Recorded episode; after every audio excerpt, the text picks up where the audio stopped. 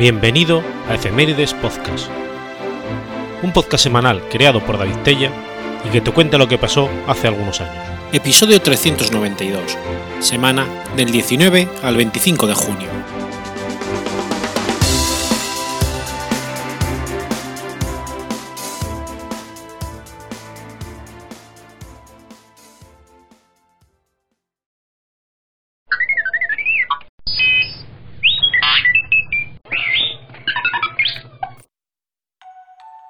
19 de junio de 1987. Ocurre el atentado de Hipercor. El atentado de Hipercor fue perpetrado por la organización terrorista ETA el 19 de junio de 1987 en la ciudad de Barcelona y consistió en la colocación de un potente explosivo en un centro comercial de la empresa Hipercor, ubicado en la avenida meridiana de dicha ciudad fue el mayor atentado de la historia de la banda terrorista de la capital catalana, causando la muerte de 21 personas y heridas otras 45. ETA explicó en un comunicado posterior que había avisado previamente de la colocación de la bomba y que la policía no desalojó el local.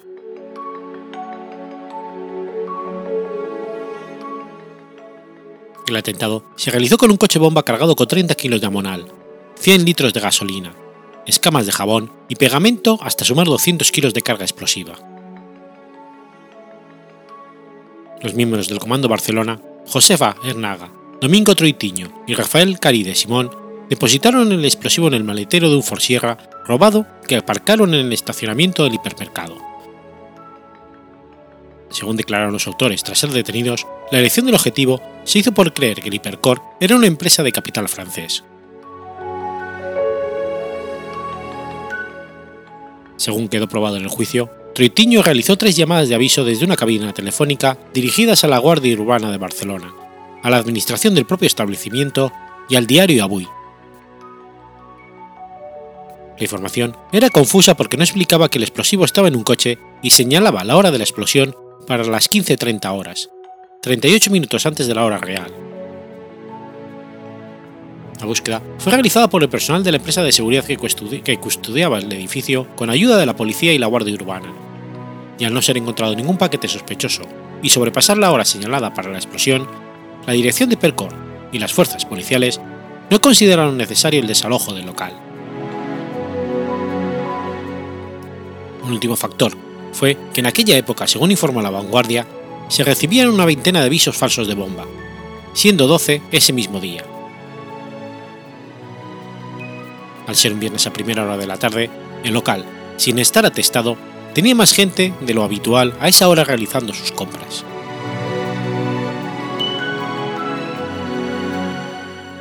A las 16.10 actuó el temporizador que activaba los explosivos, ocasionando una enorme explosión que voló por los aires la primera planta del garaje, provocando un socavón de 5 metros de diámetro en el suelo del establecimiento, por, que, por el que penetró una bola de fuego que abrasó a todas las personas que se encontraban a su paso.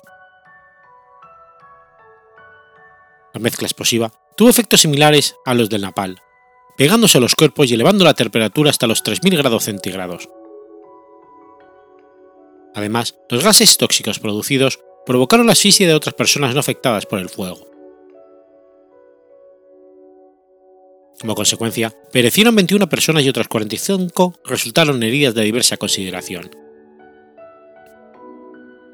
La llegada inmediata de la policía y los bomberos atenuó el alcance de la masacre, ya que de no haberse extinguido a tiempo, el incendio habría afectado a otras plantas del supermercado. Algunos de los fallecidos, la mayoría de los cuales eran mujeres y niños, quedaron completamente carbonizados. La explosión provocó además la destrucción de unos 20 vehículos que se encontraban en el aparcamiento siniestrado. Otros 25 sufrieron daños de gravedad y otros muchos fueron afectados por el humo, además de daños importantes en las instalaciones del hipermercado y, de diversa consideración en algunos inmuebles vecinos, sobre todo balcones y cristales. Finalmente, fueron valorados los daños en unos 400 millones de pesetas. Cuatro miembros de ETA fueron condenados por la Audiencia Nacional a penas de casi 800 años para cada uno en dos juicios celebrados en el 1989 y el 2003. Estos fueron Domingo Troitiño, 794 años de prisión como autor material de la masacre. Detenido en el año 1987 y condenado en 1989. Fue puesto en libertad en noviembre de 2013 tras la derogación de la doctrina Parot, habiéndose cumplido 26 años de prisión. Joseba Hernaga, 794 años de prisión como autora material de la masacre. Detenida en el 87 y condenada en el 89. Terminó de cumplir su condena en diciembre de 2014 tras pasar 27 años y medio en prisión. Rafael Caride Simón, 790 años y medio de cárcel como ideólogo del atentado y participante del mismo. Fue extraditado en el año 2000 y condenado en 2003 terminó de cumplir su condena en agosto de 2019 y dispuso de segundo grado desde 2017. Santiago Arrospi de Sarasola, alias Santi Potros. 790 años y medio de cárcel como máximo responsable de la banda terrorista. Fue extraditado en el año 2000 y condenado en 2003. Terminó de cumplir su condena en agosto de 2018 tras pasar 18 años en prisión. Años después, se dictaron nuevas sentencias que fueron las primeras de la historia judicial española en reconocer la responsabilidad patrimonial parcial del Estado por negligencia en un atentado terrorista. El tribunal consideró que la policía no actuó ni para desalojar el edificio ni para evitar que siguieran entrando personas en él.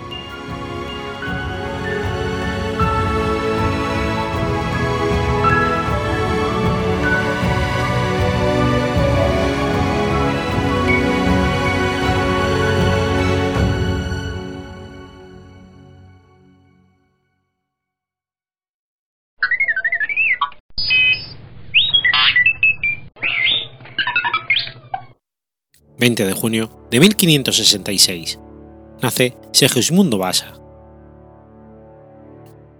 Segismundo Vasa fue rey de Polonia de 1587 hasta 1632, con el nombre de Segismundo III, y rey de Suecia de 1592 a 1599 con el nombre de Segismundo I.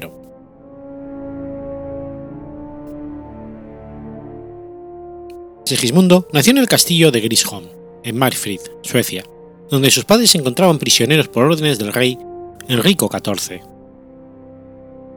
Su padre era el duque Juan de Finlandia, hijo de Gustavo Vasa, y su madre la princesa polaca Catalina Jagellón, hija a su vez del rey polaco Segismundo I Bona Esforza. Cuando su padre se convirtió en rey, Segismundo a su vez fue elevado heredero a la corona sueca. Por otra parte, también fue nombrado heredero de la corona de Lituania pero en 1569 se creó la Unión de Lublin y Polonia y Lituania formaron una confederación, que a partir de entonces tendrían una monarquía única de tipo electiva. Para que Sigismundo pudiera ganar adeptos en el electorado polaco, Juan III le dio una educación en el catolicismo, que era la religión de las realezas polaca y lituana, si bien sus primeros profesores fueron protestantes. Precisamente por estos planes de su padre, se rechazó la posibilidad de que Segismundo se casara con Cristina de Holstein-Golot, de convicción protestante. La esmerada educación del inteligente Segismundo quedó en manos de los jesuitas, que hicieron de él un ardiente católico. Adquirió de ello gran cultura y aprendió varios idiomas. Hablaba sueco, polaco, alemán, italiano y latín. Era además buen músico, pintor orfebre y alquimista. Cuando falleció el rey Estefan I de Polonia, monarca de la Confederación Polaco-Lituana, la candidatura de Segismundo se enfrentó con la del archiduque Maximiliano III de Austria. Segismundo contó con el apoyo del canciller Juan Jamoski y de la viuda de Batory, su tía Ana de Jagellón de Polonia. Los delegados polaco-lituanos exigieron a Suecia que cediese Lituania Oriental a la Confederación Polaco-Lituana para aceptar a Segismundo, pero acabaron por hacerlo incluso cuando éste se negó a entregar el territorio. Segismundo triunfó en las elecciones del 19 de agosto de 1587, pero un sector, no un sector apoyó a Maximiliano y se libró una guerra civil de corta duración que finalizaría en enero del 88 con la derrota y encarcelamiento del archiduque. Segismundo partió de Suecia rumbo a Polonia, a ocupar el cargo que había ganado en septiembre del 87. Su coronación se llevó a cabo en Croacia, en diciembre de ese mismo año, y Segismundo no pudo resolver la cuestión de la cesión de Estonia por parte de Suecia, lo que decepcionó a los nobles polacos, incluido Zamoski. Segismundo decidió aplazar la cuestión hasta que tomara posesión de la corona sueca. Poco después de llegar a Polonia, Segismundo se reunió con su padre en Rebel. Este, temeroso de que su hijo insistiese en obtener Estonia y permitiese que Carlos le arrebatase el cetro sueco, trató de persuadirlo para que renunciase a la corona polaco-lituana a cambio de un sustancioso donativo, desposarse con una princesa Habsburgo y se retirase a un ducado italiano. Segismundo rehusó la propuesta, pero la oferta degradó a parte de la nobleza que recordaba la marcha de Enrique de Valois.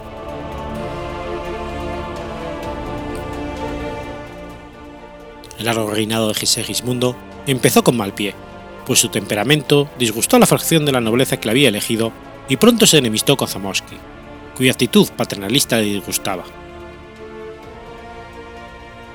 Los intentos del canciller de reformar las elecciones de soberano para agilizarlas y evitar las elecciones dobles que podían acabar con choques militares fracasaron por la falta de apoyo. Aunque no pretendió disolver el Parlamento y gobernar de manera absolutista, parte de la nobleza sospechaba que así era, y los intentos del rey de reformar el sistema político fueron rechazados por las dietas. Segismundo, tras dos décadas de reinado, trató en vano de que el Parlamento permitiese crear un ejército permanente sufragado por impuestos inadecuados, apresurar los procedimientos de las cámaras y celebrar la elección del heredero al trono sin esperar a la muerte del rey. Las dietas que temían el reforzamiento del poder real y perder autonomía tendieron cada vez más a entorpecer la acción gubernamental. Según avanzó el reinado, los choques con el Parlamento crecieron. Segismundo trató de aprobar medidas por mayoría, de sobornar a los adversarios e incluso amañar las medidas aprobadas gracias al control que tenían de la Comisión de Adictos. Aunque era el deseo de fortalecer política y militarmente al país lo que motivaba sus acciones, estas disgustaron a parte de la nobleza y coadyuvaron a frustrar otra reforma del sistema político.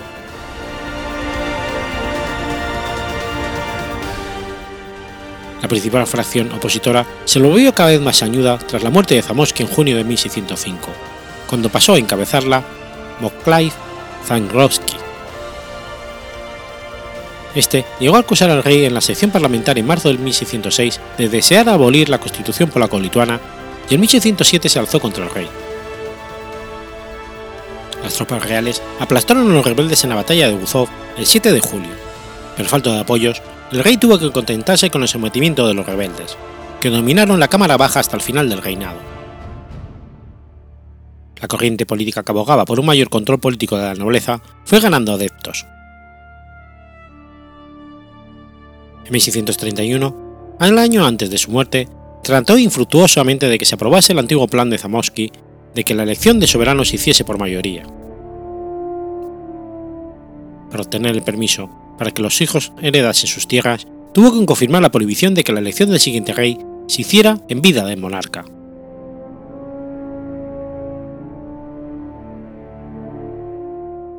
Mediante la mediación de la curia pontificia, se intentaron mejorar las relaciones con Austria.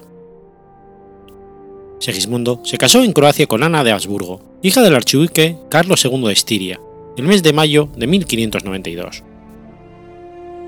A partir de entonces las relaciones con los Habsburgo fueron cada vez más estrechas, lo que generó descontento entre la nobleza polaca enemiga de los austriacos. Su intenso catolicismo allanó la rápida reconciliación con la jerarquía católica que se había puesto a su elección. Si bien respetó el juramento de tolerancia religiosa que había hecho al asumir la corona, mostró una clara preferencia por la nobleza católica tanto en el nombramiento de cargos como en la concesión de mercedes. Cuando Segismundo llegó al trono, en el Senado había 38 protestantes, mientras que a su muerte, debido a la preferencia real por nombrar católicos para los puestos que dependían del monarca, solo quedaban dos.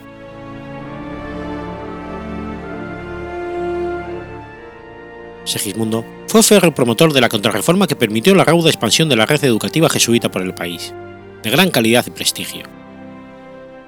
Los colegios jesuitas, a los que en ocasiones existieron protestantes y ortodoxos, pasaron de 25 en 1608 a 42 en, 1900, en 1634.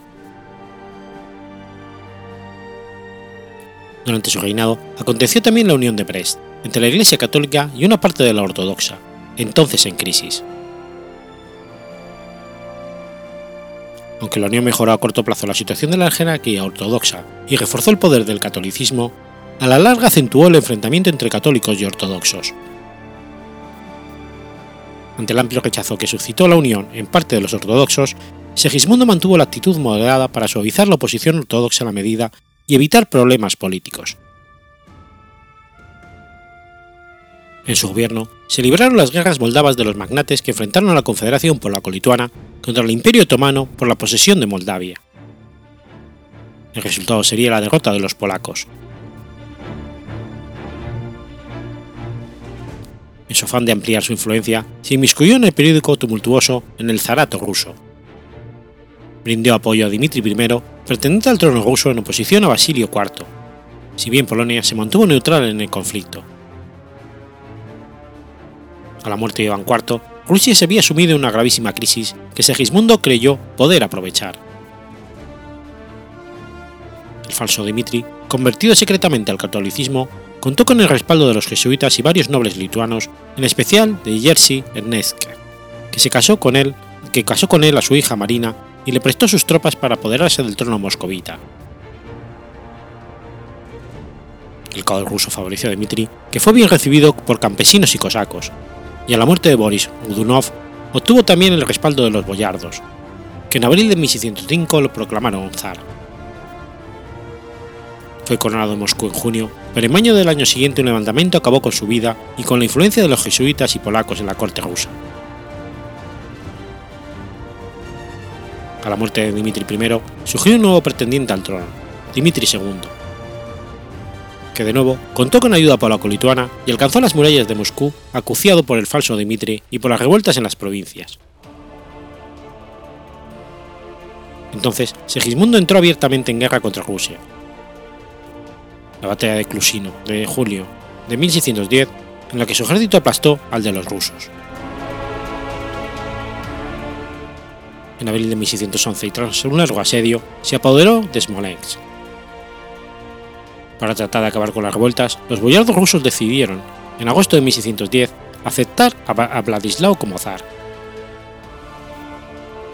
Y su nombre, el hetman polaco ocupó el Kremlin de Moscú, prometió la conversión de Vladislao al credo ortodoxo, a respetar la religión ortodoxa, devolver los territorios arrebatados al zarato y ayudar a este para luchar con Suecia.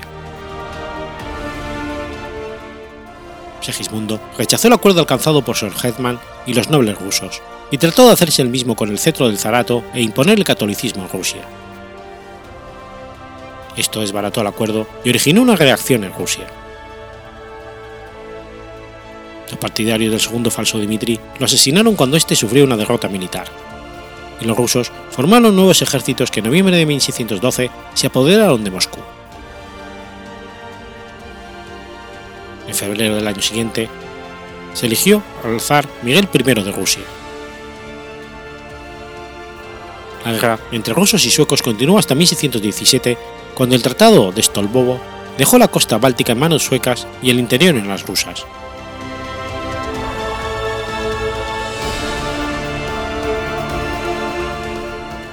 En Polonia ocurrieron en 1606 levantamientos populares contra su gobierno absolutista que fueron reprimidos. Segismundo firmó en 1613 una alianza formal entre Polonia y Austria. Segismundo falleció el 30 de abril de 1632 en el castillo de Varsovia y se haya sepultado en la catedral de Babel.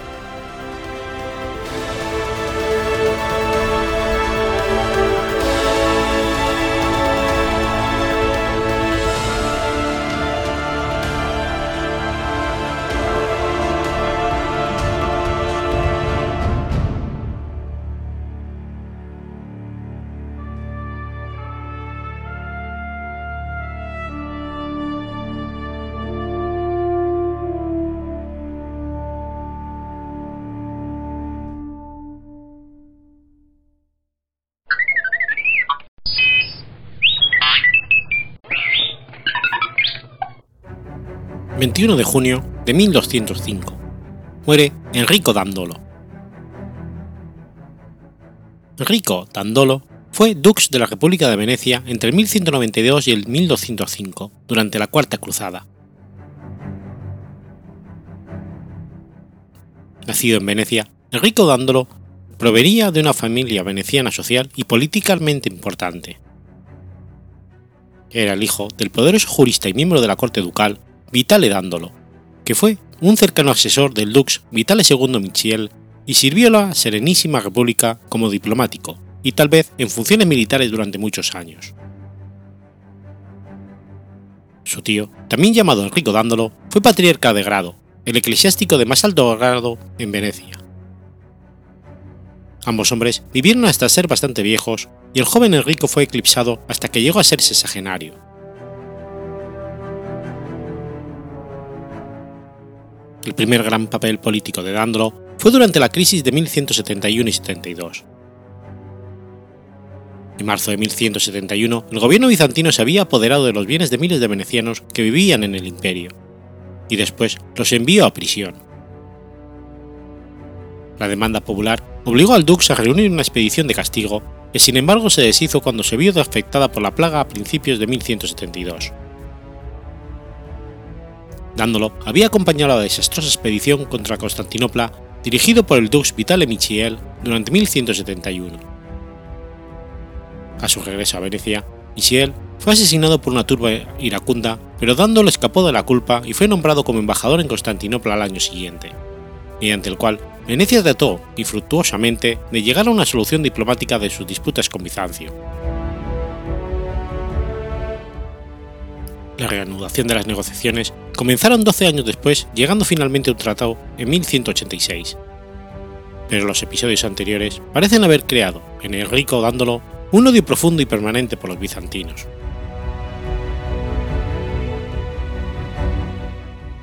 Durante los siguientes años, Dándolo fue dos veces embajador ante el rey Guillermo II de Sicilia, y en 1183 regresó a Constantinopla para negociar la restauración del barrio veneciano en la ciudad.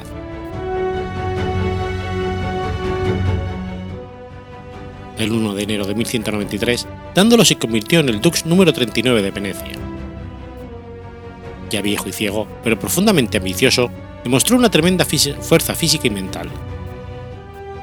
Algunos relatos dicen que ya tenía 85 años cuando se convirtió en dux. Sin embargo, sus notables obras en los siguientes 11 años lo colocan en tela de juicio. Otros han planteado la hipótesis de que pudo haber sido a mediados de sus 70 años cuando se convirtió en líder de Venecia.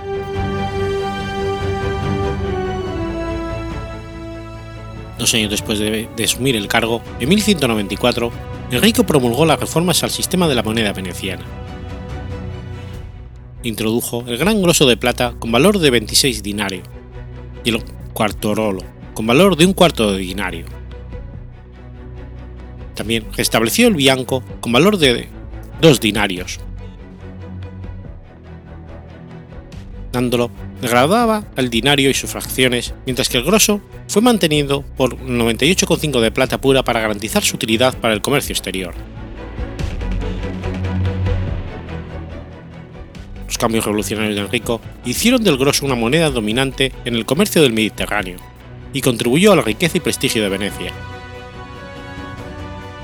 En los años posteriores, el valor del grosso subiría en relación con cada vez más degradado dinaro, hasta que el grosso fue degradado en 1332.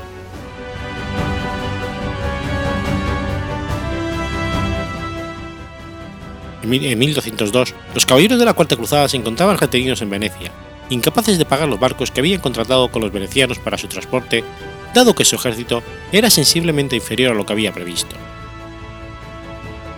Dándolo, propuso como arreglo que los cruzados se desviaran hacia, Zara, en la costa dálmata, para arrebatar esta ciudad al reino de Hungría. Con un importante contingente veneciano, se unió personalmente a la cruzada, siendo ya nonagenario, tomando solemnemente la cruz en la Basílica de San Marcos. Cruzados y venecianos tomaron Zara el 15 de noviembre de 1202. Poco después, Alejo Ángelo, pretendiente al trono bizantino, llegó a la ciudad y con la ayuda de Dándolo, convenció a los jefes cruzados de atacar Constantinopla para ayudarle a obtener el trono. Esto condujo a la toma de Constantinopla por los cruzados en 1203 y su posterior saqueo.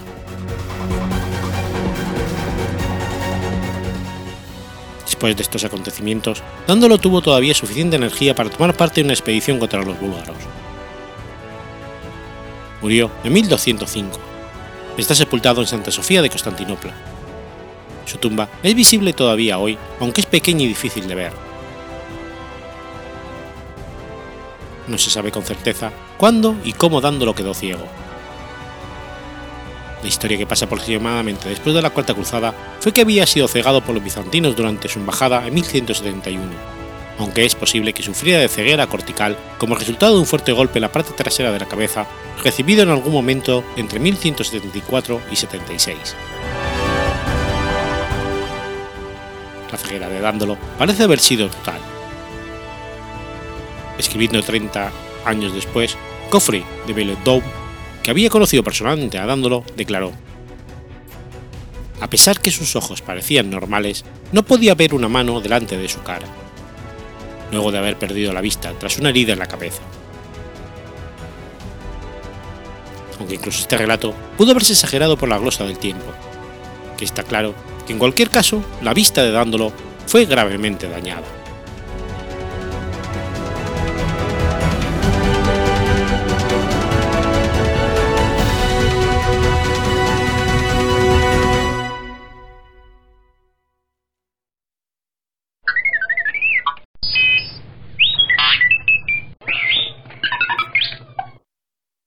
22 de junio de 1805. Nace Juan Arolas Bonet. Juan Arolas Bonet fue un escolapio y poeta español. Hijo de comerciantes económicamente desahogados, vivió su niñez en Valencia, donde fue alumno de los escolapios.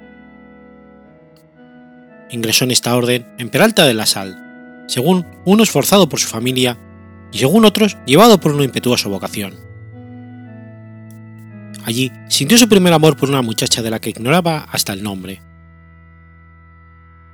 Estudió filosofía en Zaragoza y teología en Valencia, y fue nombrado profesor del Colegio Andresiano de esa ciudad.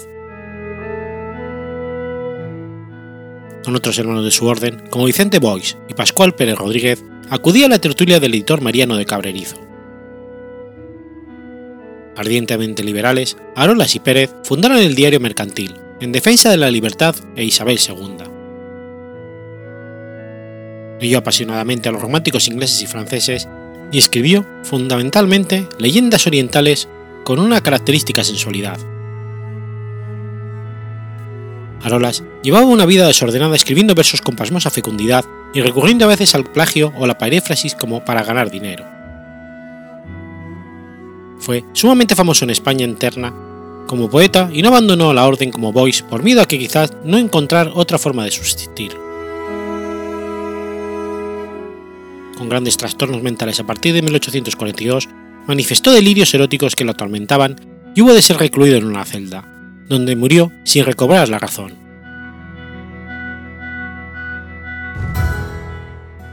Poeta de excesiva facilidad, demasiado fecundo y sin escrúpulos a la hora de plagiar o imitar, amigo de la ornamentación formal y con escaso sentido de la estructura interna del poeta, la poesía de Rolas ha sido relegada a un puesto secundario dentro del romanticismo español.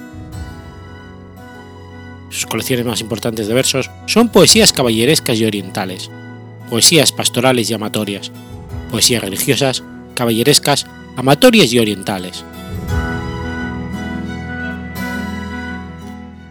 La clasificación temática de este último título es la que describe mejor su producción.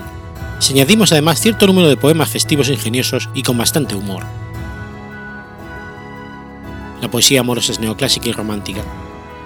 La neoclásica refleja influjo de los elegíacos latinos y los clásicos españoles.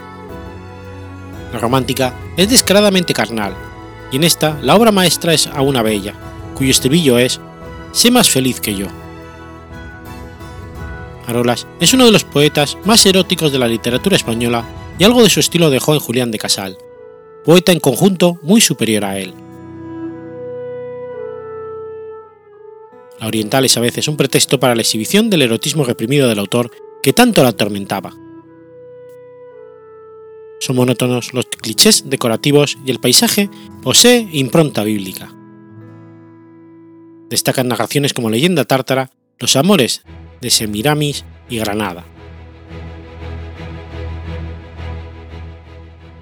La poesía caballeresca o temas medievales es de tipo narrativo y con escasas excepciones se centra en España. Proviene de diversas fuentes históricas y revela influencia de Rivas y José Zorrilla, pero fracasa en la narración de los hechos al ser excesivamente prolijo y monótono, y en lo elemental de los personajes. Escribió su poesía religiosa bajo la inspiración de la Martín y la Biblia, pero en ella no existe intimismo alguno. Se canta el poder y la grandeza del Creador o bien el pecado y la ingratitud del hombre con Dios. Hay poemas de asuntos bíblicos y otros celebran episodios de la vida de Cristo.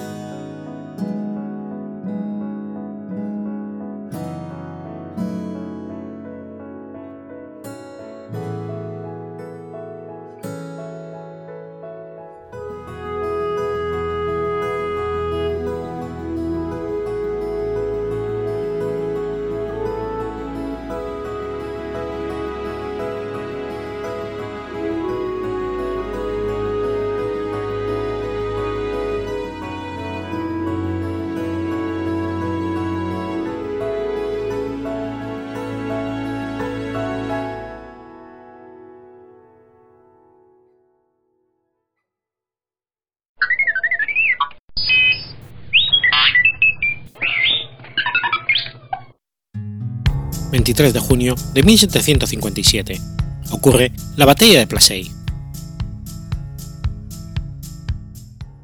La Batalla de Plassey fue un enfrentamiento de escasa envergadura, que sin embargo tuvo enormes consecuencias. Aconteció en una aldea de Bengala Occidental conocida por aquel entonces como Plassey, ubicada entre Calcuta y Mishubidbad, en una zona arbolada y cercada por la jungla. En la mañana del 23 de junio de 1757 se enfrentaron las tropas de Robert Clive, en aquel momento general al mando del ejército británico de la Compañía Británica de las Indias Orientales, con el ejército indio de Nawab de Bengala, Ezra id Dawal. El Nawab poseía el apoyo de unos 50 franceses acaudillados por San Francis, que pretendía asegurar la plaza de Bengala. El ejército de Robert Clive, que había sido enviado desde Madras, arribó a la arboleda de Plassey con cerca de mil soldados británicos, más de 2.000 cipayos y toda una artillería pesada, es decir, dos obuses y ocho cañones de 6 libras. El ejército nativo mucho más numeroso acudió su encuentro con unos 15.000 hombres a caballo, 35.000 soldados a pie y más de 50 cañones. Con la llegada de una tormenta monzónica, los combatientes cesaron las hostilidades e intentaron resguardarse, con muchas dificultades. Los ingleses, a quien las condiciones climatológicas de la India afectaban en mayor medida, procuraron salvaguardar la artillería en un intento de impedir que la pólvora y las municiones se estropearan por la lluvia. Por su parte, los indios no fueron tan previsores y no consiguieron preservar su munición y armamento de la incesante lluvia. Tras la tormenta continuó el intercambio de disparo, pero la superioridad inglesa empezó a hacerse evidente. Clive bombardeó las posiciones de los franceses obligándoles a la retirada y logró afianzar la posición de su ejército para seguramente arremeter contra el resto de las tropas enemigas. En Nawab se vio obligado a emprender también la retirada, escoltado por 2.000 jinetes y dejando más de 500 soldados muertos en la llanura de Plassey.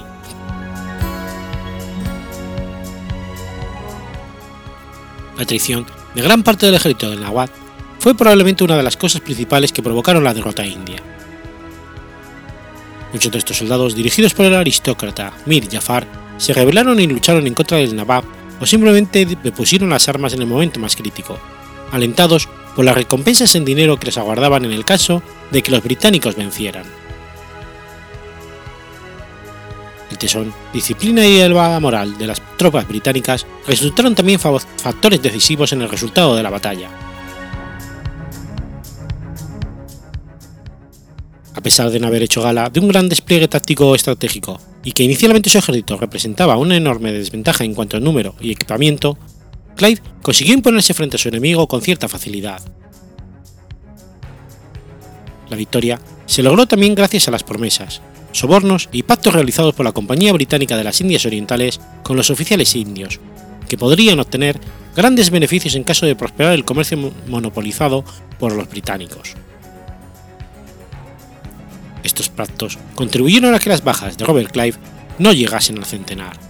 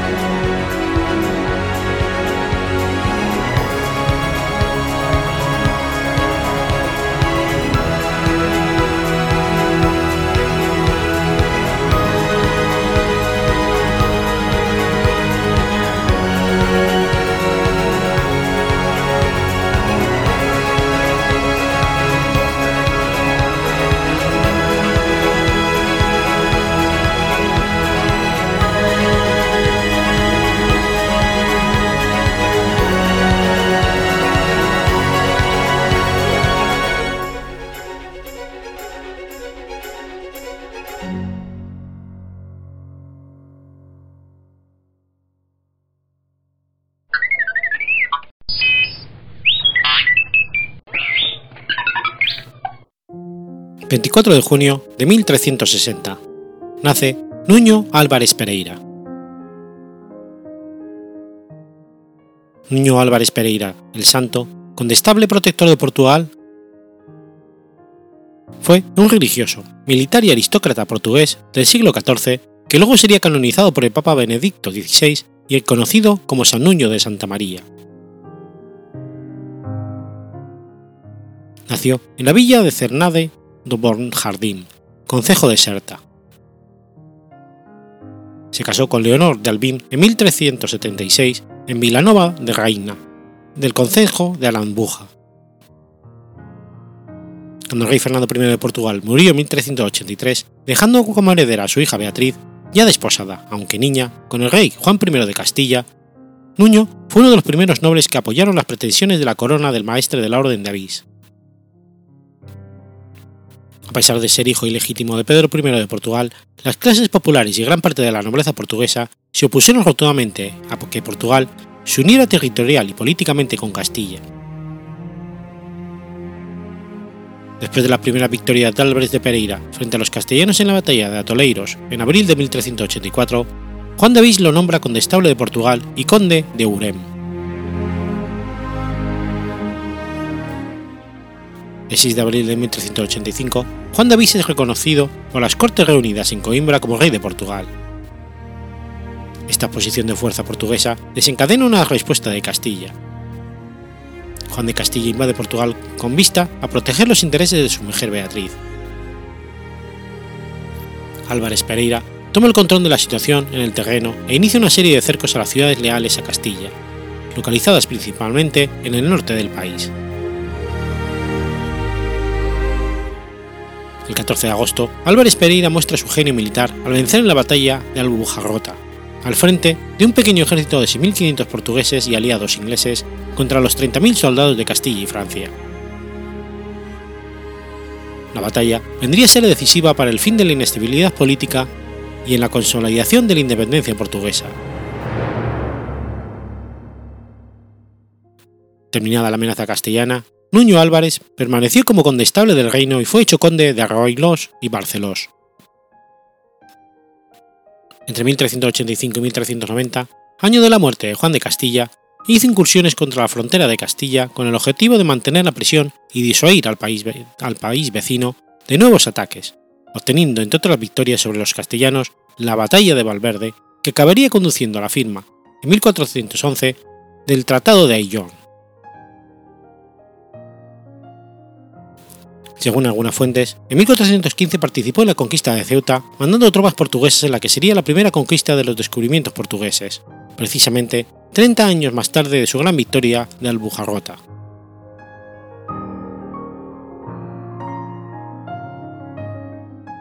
Nuño Álvarez de Pereira quedó viudo en 1388.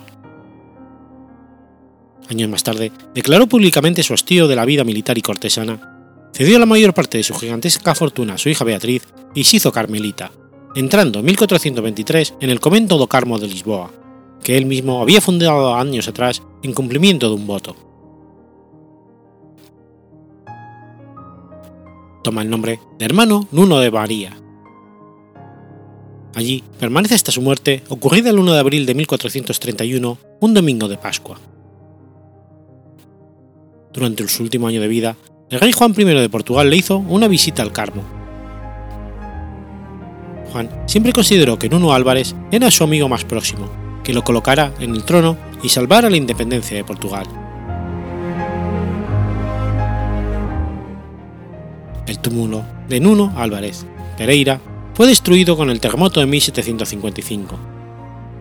Su epitafio decía: Aquí yace el famoso Nuño, el condestable, fundador de la Casa Braganza, excelente general, beato monje, que durante su vida en la tierra tan ardientemente deseó el reino de los cielos después de la muerte, y mereció la eterna compañía de los santos.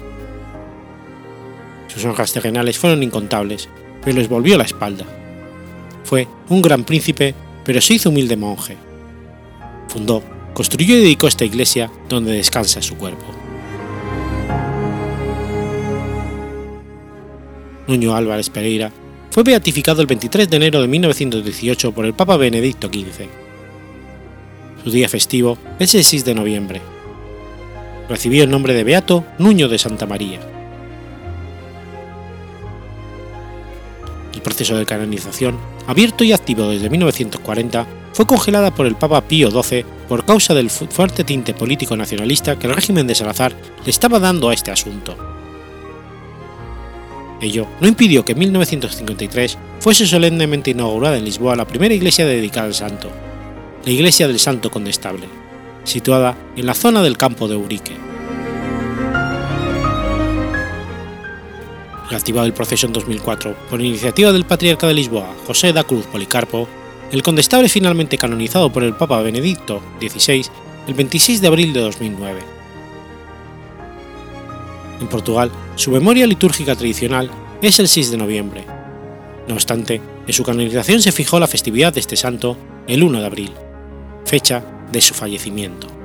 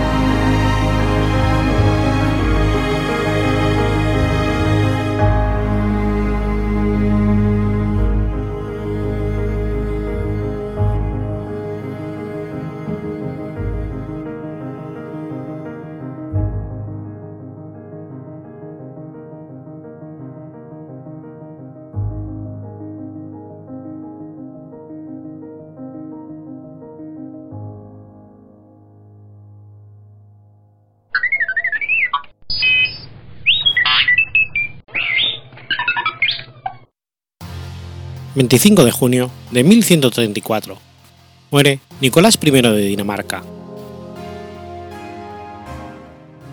Nicolás I de Dinamarca fue rey de Dinamarca de 1104 a 1134. Nicolás era el quinto hijo del rey Sven II, que tras diferentes sucesiones accedió al trono de Dinamarca. Fue coronado rey en 1104 tras la muerte de su hermano, Enrique I de Dinamarca, en detrimento del hijo de este, Harald Keska.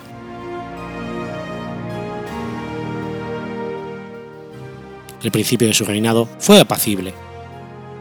Nicolás se casó con Margarita Fredkuya, hija del rey de Suecia Ingrid I el Viejo y viuda de Magnus III de Noruega. Magnus Nilsson, único hijo nacido de esta unión, fue elegido por los habitantes de Vastgoland en 1125 como rey de Suecia, y fue conocido con el nombre de Magnus el Fuerte. Tras el fallecimiento de Margarita, Nicolás se casó hacia 1130 con Ulvid Hankonsdatter, la viuda del rey sueco Inge II el Joven. Magnus Nilsson, que se consideraba a sí mismo como el heredero del reino de Dinamarca, envidiaba la popularidad de su primo Canuto Alabard, hijo legítimo del rey Enrique I de Dinamarca, que había recibido también el título real concedido por el emperador en 1129 para reinar sobre los abroditas, un pueblo eslavo establecido en las orillas del mar Báltico. El 7 de enero de 1131, en Risted, en Selandia, Magnus hizo asesinar a Canuto Labard por su guardia personal. Este asesinato desató una virulenta guerra civil. El futuro Enrique II de Dinamarca se puso a la cabeza de los partidarios de su hermanastro asesinado, reunidos por el clan Skjalmhinde y por el obispo de Aser. Magnus Nilsson fue llamado por su padre a Dinamarca y se negó a, a reponer a Erik Emune, que tuvo que exiliarse momentáneamente en 1133. Nicolás y su hijo fueron asimismo objeto de la hostilidad del emperador germánico que les acusaba de haber maltratado a los mercaderes alemanes de la Liga Hansetiática. Pese al vallaje que por primera vez en la historia de Dinamarca Magnus Nilsson tuvo que rendirle en 1134 en Halberstadt, el emperador Lotario II dio pruebas de una benevolente neutralidad ante las intrigas de los enemigos del rey. La armada de caballeros de Enrique II Emune, reforzada por 300 mercenarios alemanes, derrotó al ejército real en Escania el 4 de junio de 1134 en la batalla de Fotevik, cerca de Skanor.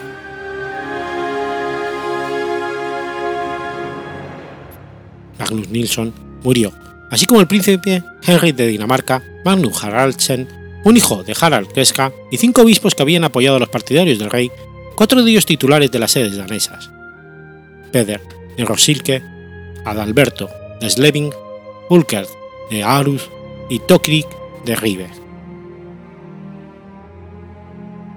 Nicolás tuvo que refugiarse en Jutlandia donde murió, asesinado por sus habitantes, el 25 de junio de 1134.